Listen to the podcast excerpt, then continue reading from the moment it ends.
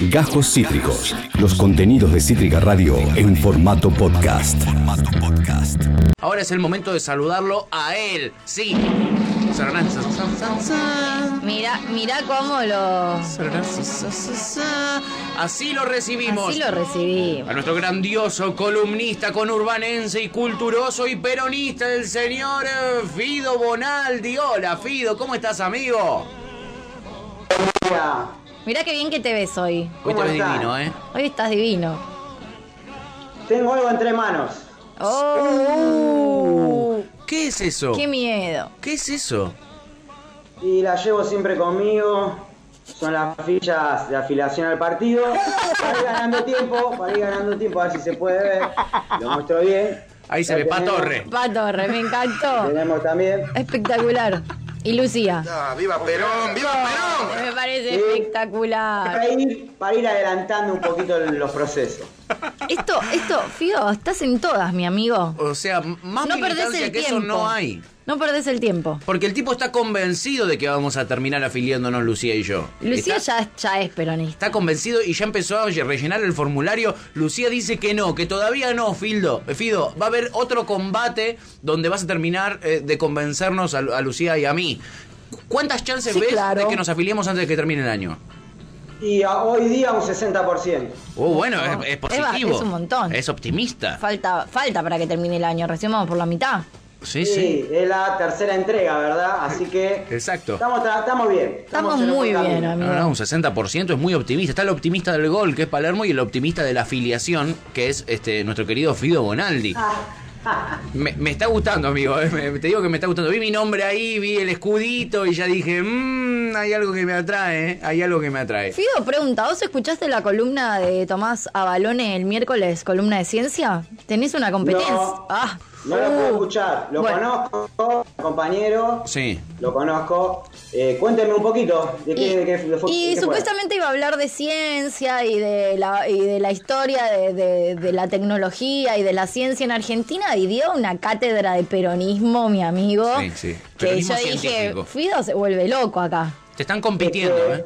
Objetivamente, el auge de la, de la tecnología, digamos, todo el salto tecnológico fue en la época del, Claro. del primer peronismo. Esos son datos objetivos, no es una cosa. No es una cuestión militante, claro. Claro. Muy la bien. realidad se termina, la única verdad. Es la realidad. Única verdad es la realidad. Me y sí, y sí, él Muy lo sabe, él lo sabe muy bien, nuestro querido Fido Bonaldi, eh, columnista peronista, culturoso y conurbanense, que hoy nos trae, nos trae otra de estas lindas experiencias que nos venís trayendo. Fido, ¿de qué vamos a hablar el día de hoy? Sí, señor. Hoy vamos a hablar del colectivo de Murgas de Avellaneda. Sí. Y es un ejemplo muy significativo de cómo las organizaciones libres del pueblo articulan efectivamente con el Estado y se arrojan resultados positivos. El colectivo de Murgas de Avellaneda se crea en 2015 a partir de la necesidad de las murgas locales, de algunas de ellas, de dialogar, de tener encuentros eh, recíprocos de eh, capacitación mutua. Ustedes saben que las murgas tienen diferentes desarrollos, por supuesto, hay algunas que son de piso, otras que son de piso y escenario. Entonces lo que se proponía, una de las cuestiones centrales es, bueno, ayudar a aquellas murgas que recién comenzaban, que quizás no tenían un espectáculo, las murgas de mayor experiencia eh, se transmitían sus, justamente sus experiencias, pero sobre todas las cosas había algo que yo lo viví desde la gestión, vos Tuti también, lo podés- no me vas a dejar mentir, cuando armamos el tema de la asistencia técnica o logística en los cursos barriales, teníamos un lío bárbaro. Porque tenías en un mismo barrio, a la misma hora, Sí. tres cursos distintos. Tal cual. Entonces, Claro. nosotros por más que quisiéramos colaborar, le dábamos un poquito a cada uno, que al final no le servía a ninguno. Lo que vino a hacer el colectivo de Murgas fue ordenar todo eso, es decir, bueno, a ver, hagamos un corso todos juntos, Sí. o organicémonos este fin de semana esta murga, el otro fin de esta del mismo barrio, y podemos articular con el Estado para que tenga más potencia, o sea, Claro. una cuestión netamente organizativa. Y eso, a partir de la creación del colectivo de murgas, eh, se ordenó, objetivamente. Sí. Después, el colectivo de Murgas de Avellaneda fue coorganizador de los carnavales oficiales en reiteradas ediciones. Sí. Eh, y ahí es muy interesante porque el monopolio de la venta de espuma y las parrillas, Sí. para digamos la, eh, la jornada oficial de, de carnavales, de, Sí. de- del día de carnaval, eso le, le permitía generar ingresos a la murga, que eso se traducía en qué? En más bombos, parches, trajes, más desarrollo. Así es. Y, y, po- y también este, ot- otra cuestión muy importante Sí. eh, es la cuestión de determinar los contenidos de carnaval. O sea, si bien es- son coorganizadores, o sea, el Estado por un lado Sí. y colectivo de murgas. Sí. Entonces, el colectivo de murgas es quien se comunica con las expresiones de carnaval para desarrollar los cronogramas, Sí. el diseño de los micros, Sí. la propuesta de las bandas. Y la verdad que en Avellaneda este esquema viene hace bastantes años y resulta muy bueno. Y sobre todo fortalece mucho a las expresiones de carnaval local. Y también esta cuestión de dialogarse y juntarse genera una, una fuerza que permite de alguna manera combatir lo que en la jerga murguera se dice los corseros. ¿Saben lo que es los corseros? No, ¿qué es?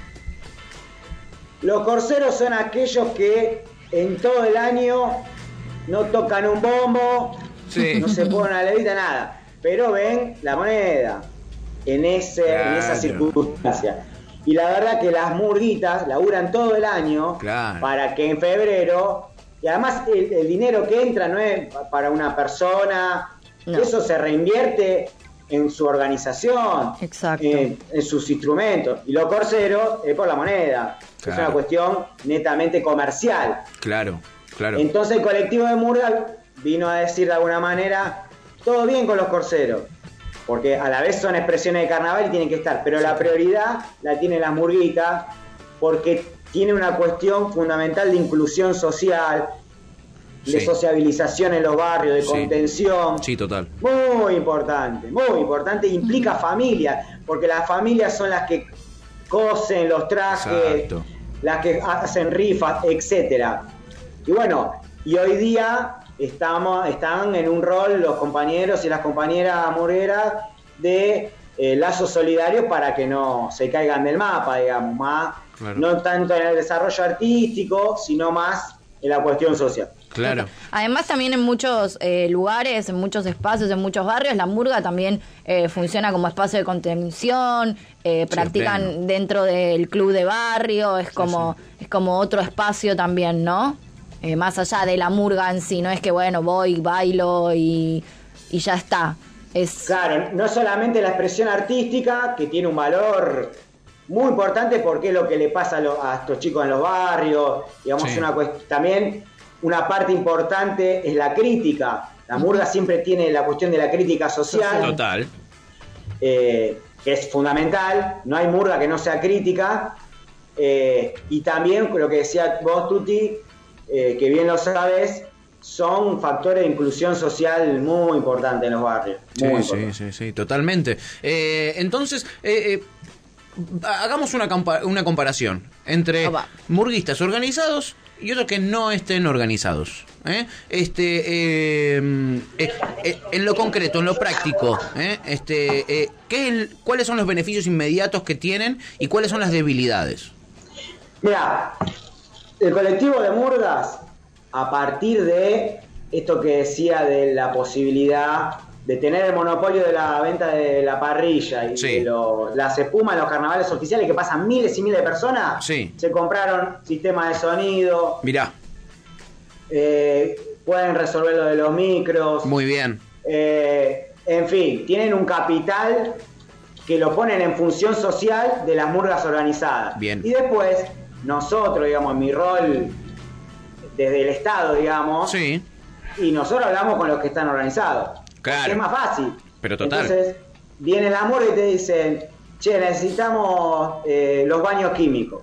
sí. Que es un montón de guita los baños químicos. Sí, ¿no? Es de una cosa la más cara. Ah, mira. Y entonces, de- debido a, la- digamos, tenemos un recurso que siempre los recursos son limitados. Y Sí, entonces, cuando uno tiene afianzada la organización, se, se le saca más provecho al recurso. Total. Es más efectivo. Claro, claro. No, se, no se despifarra, sino que va concretamente a donde, a donde hace falta. Total. Entonces la ventaja de la organización y la no organización, digamos, frente Son a la no organización, es inmensa para todos. inmensa, es inmensa. En todo ámbito, pero en las murgas se ve muy claramente. Eh, ¿Cuánto sale un baño químico eh, eh, ponerlo, ponerle en una, en una jornada murguera? Y hasta el año pasado, cinco lucardas. Uh, claro, Fuerte. claro. Estoy claro. hablando de uno, ¿eh? Sí, sí, uno solo. Uno solo. Es tremendo. Es tremendo porque, porque esa guita la tienen que poner este, eh, los mismos murgueros. Y si ellos no pueden eh, eh, capitalizar todo el movimiento que generan de gente, consumo, etcétera, con su actividad, eh, al no poder ellos capitalizarlo, la verdad es que eh, es también injusto, ¿no? Pasamos al lado de la, de, de la justicia o injusticia, Sí, sí, pero sí, que lo capitalice otro económicamente, toda la movida cultural que ellos generan y el movimiento y la guita, etcétera, que, que ellos generan, este, es realmente injusto. Así que organizarse les permite también poder capitalizar económicamente todo ese movimiento que generan en la En, en este en la momento, el colectivo de murgas, ¿cuántas murgas comprende? Voy a nombrar a las murgas porque ahí eh, asumí el compromiso con los compañeros. Muy bien. Así Muy que bien. lo voy a decir. El colectivo de murgas se compone de las siguientes murgas. Sí. Descontrolados de Alegría, Alta Murga, Comparsa Los Reyes de la Noche, Centro Murga Los Dandy de Avellaneda, Corazón Murguero Caído del, ama- del Almanaque y no tan distintos. Ajá. Ah, Son de distintos barrios. Eso te iba a decir, son de distintos barrios. Sí. Bien, perfecto. Y son unas cuantas murgas, te digo, ¿eh? Son unas cuantas murgas. Este, bueno, este ejemplo nos sirve para la gente que nos está escuchando de, de distintos lados o, o, o- o distintos murgueres ¿eh? que, no, que nos escuchan en este programa. Sepan que eh, pueden organizarse y, y capitalizar muchísimo más este eh, eh, todo el movimiento que generan y además hacer crecer su propia su propia eh, su propia organización su propio su propio laburo su propia murga este eh, la verdad es que es un muy lindo ejemplo y esto no existe en todos lados Fido. No. esto no está en todos los municipios no está en todo el país este tipo de organizaciones No, no, es cierto, es cierto. Eh, y cada, en cada lugar, qué sé yo, en Ver, tenemos compañeros en, Veraza, en, Vera- en Verazategui, Sí. Que hay una experiencia similar. sí Y, y- y bueno, me parece que estaría bueno que después todas esas expresiones se nucleen en algo que creo que ya los chicos lo están, lo están pensando, el colectivo, algo más a nivel provincial y tienen toda la fuerza para hacerlo porque además las muras son muy representativas en sus barrios, mueven Sí, sí. mucha, mucha gente sí sí y es muy potente. Es, es muy potente. Ojalá que, que este tipo de ejemplos eh, empiecen a, a replicarse a, a lo largo y ancho eh, del país, porque hay mucha, mucha murga, hay mucho, mucho murguista, y la verdad que la diferencia es abismal entre los murgueros organizados y, y no organizados, ¿no? Eh, eh, es un ejemplo hermoso de organización para que tomen como ejemplo este eh, en todo el país. ¿eh? Y la verdad que, que, que es, un, es un elemento importante de nuestra cultura, también hay que decirlo. Absolutamente. ¿no? Sí, y que y, y, eh, importante y genera una organización al nivel de que es, es clave que el Estado pueda acompañar y, y participar y ser parte de justamente los corsos, que son un momento, Sí. eh, los carnavales son algo importantísimo eh, para las murgas. Entonces que el Estado pueda compartir, acompañar, Total, y- promover, promover ¿no? y, y- y- y dar una mano en los recursos que se necesitan para que la- salga lo mejor posible, para que la gente la pase bien, para que la gente esté cuidada, eh, me parece también súper importante. Y como dice Fido, es muy difícil eh, acompañar un, un momento tan grande y de tanto despliegue si no hay una organización. Sí, total, totalmente. Completamente. Eh, amigo. ¿usted tiene una frase peronista para cerrar esta columna del día de hoy? Pero claro que sí. Vamos, carajo. Claro que sí. Me está Les voy convenciendo. a... Ahí está, poneme la marchita. poneme la marchita. Vamos a ir con un fragmento de lo que fue el discurso inaugural ante la honorable Cámara de Diputados en el año 1946. Era una frase, Fido, te vas a clavar un te vas a tirar un discurso no, Es muy entero. cortito igual, ¿eh? Es muy Ah. cortito. Sí. Fíjense, era su primer discurso ante la Cámara de Diputados. Arranca tranqui el chabón. Miren lo que dice. Quienes quieren oír, que oigan. Quienes quieran seguir, que sigan. Mi empresa es alta y clara mi divisa. Mi causa es la causa del pueblo. Mi guía es la bandera de la patria. Juan Domingo Perón, año Wow. 1946. Tomá, Vamos, andá a sacar del medio. Viva andá a Perón. sacar del medio. Impresionante, nuestro queridísimo Fido Bonaldi, columnista Fido. con urbanense, culturoso eh, y peronista, por supuesto. Lucía está llorando, Fido, te digo, está llorando en este momento. Creo que lograste conmoverla y en cualquier momento te cae a la oficina a firmar esa afiliación al Partido Justicialista. Cuando termine la cuarentena, Fido, nos encontramos y yo la traigo. Quédate tranquila. Voy Tranquila. a domicilio, voy a domicilio. Ah, ¿Vas a domicilio? Ah, esto es, es fu- full service. Mirá, Lucía te va a contar lo emocionada que está en este momento. Contate, Lu. Me está infamando, me está agarrando la cara y vos quisiste hacer como yo estaba llorando. Estás No, llorando de emoción, ¿te gustó? Mira, ahí te está mostrando el papel. Lucía. No, aparte Faltan todos los tilde, otros datos. tildenla ahí todo, no lo puedo creer. Impresionante, Lu. Te falta la foto y ya estás. Estás No, no, afiliada. este, este servicio de afiliación me parece Impresionante. espectacular. Impresionante. Súper completo. Take away es, es eh, a domicilio, ¿eh? se adapta a la cuarentena. Es impresionante. es impresionante. Guido Bonaldi, ¿eh? este nuestro amado columnista culturoso con urbanense y peronista, amigo impresionante, eh, el ejemplo que nos trajiste de organización popular, este impresionante la frase que nos dejaste del general eh, y te esperamos fervientemente el martes que viene con un poco más de peronismo. Nos vemos el martes que viene. Que tengan un lindo día y una buena semana. amigo, igual. Gracias, amigo. Abrazo grande. Fido Bonaldi, eh, nos alegra, nos trae, eh, no- nos, habla de organización Sí, popular, sí, sí, etcétera, pero nos alegra, es loco, no es que viene a hablar de golosina. A mí siempre me alegra igual. Una cosa de Fido, es una una cosa. loca de locos, sí, ¿eh? sí. Trabajar con Fido es muy divertido. O sea, en la época en la que a mí me tocó trabajar con Fido, trabajábamos literal de lunes a lunes, no existían domingos, no existía nada. Pero con alegría. Sí, y eran así como acá, 14, 15 horas por día, pues, pero también los sábados, los domingos, los domingos a las 8 de la mañana ir a algún barrio, que el corso y la... con- Y era divertido, o sea, no, lo- no se sufría tanto con Fido estar a las 8 de la mañana un- en febrero, un domingo, eh, no, se disfrutaba Se bastante. disfrutaba. Sí, ¿Cómo- claro. Cómo se disfrutan sus columnas. Fido Bonaldi en el aire de ella fue. Acabas de escuchar Cajos Cítricos. Encontrá los contenidos de Cítrica Radio en formato podcast en Spotify, YouTube o en nuestra página web.